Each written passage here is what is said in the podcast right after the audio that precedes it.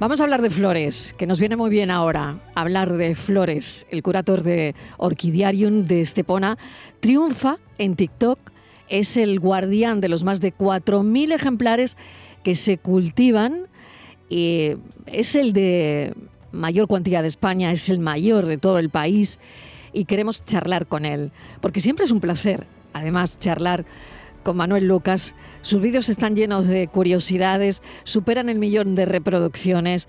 Él recalca siempre que busca orquídeas que tengan un mensaje muy interesante detrás, porque hay orquídeas muy diferentes, de distintas formas, orquídeas de colores, orquídeas de olores. Vamos a hablar con él. Manuel Lucas, bienvenido, gracias por acompañarnos. Hola, buenas tardes, muchas gracias. Un placer como siempre. Bueno, me gustaría saber cuál es tu joya, la que le tienes, no lo sé, si un cariño especial, una mirada especial eh, en el orquidario, o si todas para ti son iguales. Mira, las, las, como decía mi abuela, eh, no hay novia fea. Y con las orquídeas, y con las orquídeas eh, lo mismo.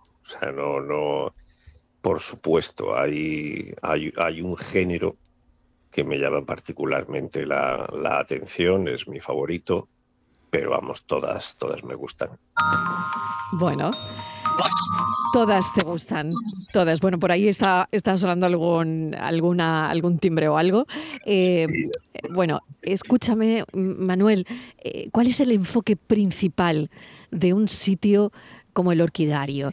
Eh, eh, yo te hablo en términos de conservación, de educación, luego de exhibición, porque evidentemente es lo que va a ver la gente, que por eso van a este lugar, ¿no? Hombre, la primera sensación que, tiene, digamos que hay como dos tipos de, de visitantes. El que ha tenido un contacto previo con las orquídeas y el que, y el que no el, eh, tener un contacto previo eh, con las orquídeas significa que sabes cómo funcionan las epifitas. Y esta es la palabra. Porque, porque mucha gente que, entra, pues mm, resulta que no ha visto jamás una epifita. No, no es para criticar. Realmente en Europa no tenemos epifitas, es decir, plantas que viven sobre la superficie de los árboles, que no son sus parásitas, eh, simplemente las utilizan como percha, por decirlo de alguna manera, para ganar eh, bueno, pues nutrientes, el agua, la luz y, demás. Esta es la cosa. Entonces, cuando vienen aquí, su primera pregunta, eh, al ver todo este amasijo de raíces aéreas colgando, las plantas agarradas a, a los árboles, se preguntan cuál es su sustrato, de qué viven, cómo comen, pero que salen de dentro del árbol o qué cosa.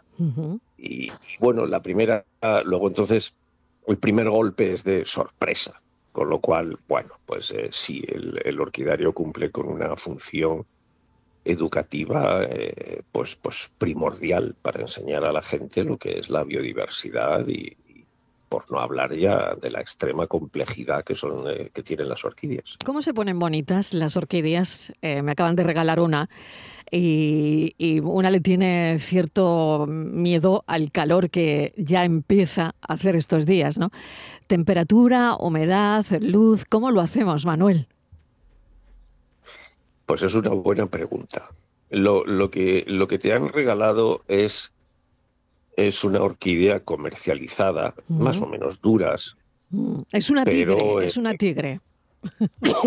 Una tigre. Mm, bueno, al menos eso me han dicho, porque no muerde, ¿eh? no muerde, pero tiene las hojas atigradas. ¿En serio? Mm. ¿Y, conoces el, género? ¿Te han, dado una pistilla o algo así? No, no, ni idea, ni idea, ni idea. Hojas atigradas. Sí, sí, así como con, manchas, con manchas, no es, no son las hojas No es la típica. No. A ver, a ver, ¿seguro que es una orquídea? Ah, no, eso no, ¿eh? Eso no. Es una orquídea. Me han dicho que es una orquídea y viene como una orquídea. Pero claro, igual, eh, eh, hablando contigo ahora, verás que no va a ser una orquídea. Las orquídeas, eh, claro que hay orquídeas que tienen hojas hojas atigradas. Pero, eh, bueno, bueno, son especies eh, para nada al alcance de, Pues de la gente que no tenga un poquito de formación. Eh, las, las, orquídeas normales, estas que nos regalan, y que podemos encontrar a la salida de los supermercados, poco menos, esas orquídeas, perdón, eh, bueno, normalmente es la phalaenopsis, con esas hojas así grandes de un color verde botella que además si le das un poquito hacia abajo, la hoja vuelve hacia arriba. Bueno, es igual. Eh, eh, eh, como forma común de mantenerlas para el verano, tanto esa orquídea como, como lo que te hayan regalado. Sí. sí, el verano es una época muy crítica. Muy crítica. Entonces, mira, mm. Te vas a un centro de jardinería o algún local así donde vendan artículos de jardinería. Muy bien.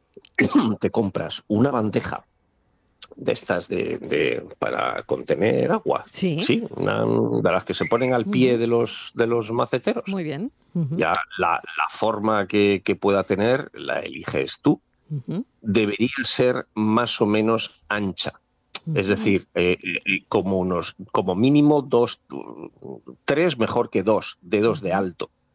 ¿eh? Y debe, y digamos que mm, cuando coloques la, la maceta en el centro, debería haber, mm, pues hombre, si no un palmo, por lo menos cinco dedos ¿eh? hasta el borde de la, de, la bandeja.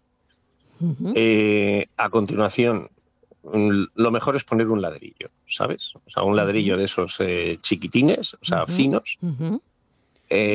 y ahora, pues llenas la bandeja de agua y pones la maceta, o sea, el tiesto de tu orquídea, ahí sobre el ladrillo. Por cierto, la bandeja mejora en el suelo. En verano sí. Porque en verano ahí abajo se está más fresquito y más húmedo. ¿Cuál es la intención de ese agua que hay y que nunca debe tocar la maceta? Pues que se evapore y que cree y que vaya creando un microhábitat ¿eh? eh en, torno a, tu planta, saturando un poquito más su ambiente con humedad y con fresco. Qué interesante. ¿eh? La verdad es que Javier estoy aprovechando con Manuel. ¿eh? mira, yo quiero aprovechar también, Mariló, porque en casa entró, entró una orquídea hace un año hace ocho meses que perdió la última flor, hace como siete o seis que perdió las hojas y la pregunta es cuándo le digo a mi esposa que la desconecte del respirador, porque ahí yo creo que ya no queda ningún tipo de vida. Ella la inunda, todas las semanas la inunda, la saca del agua, pero ahí no queda nada. ¿Cuándo le digo que, afronte la realidad, Manuel?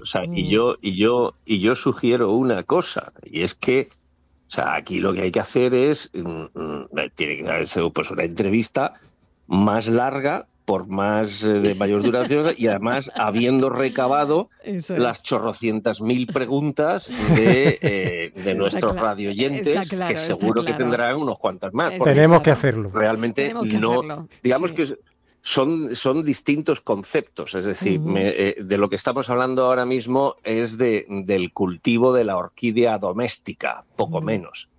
Pero vamos, deberíais saber que que eso que vosotros tenéis, por lo que os preocupáis, es, eh, perdón por la expresión, pero sumamente vulgar. Sí, es, como si es como si fueras, vale, imagínate que vas a un mm. restaurante. Ya.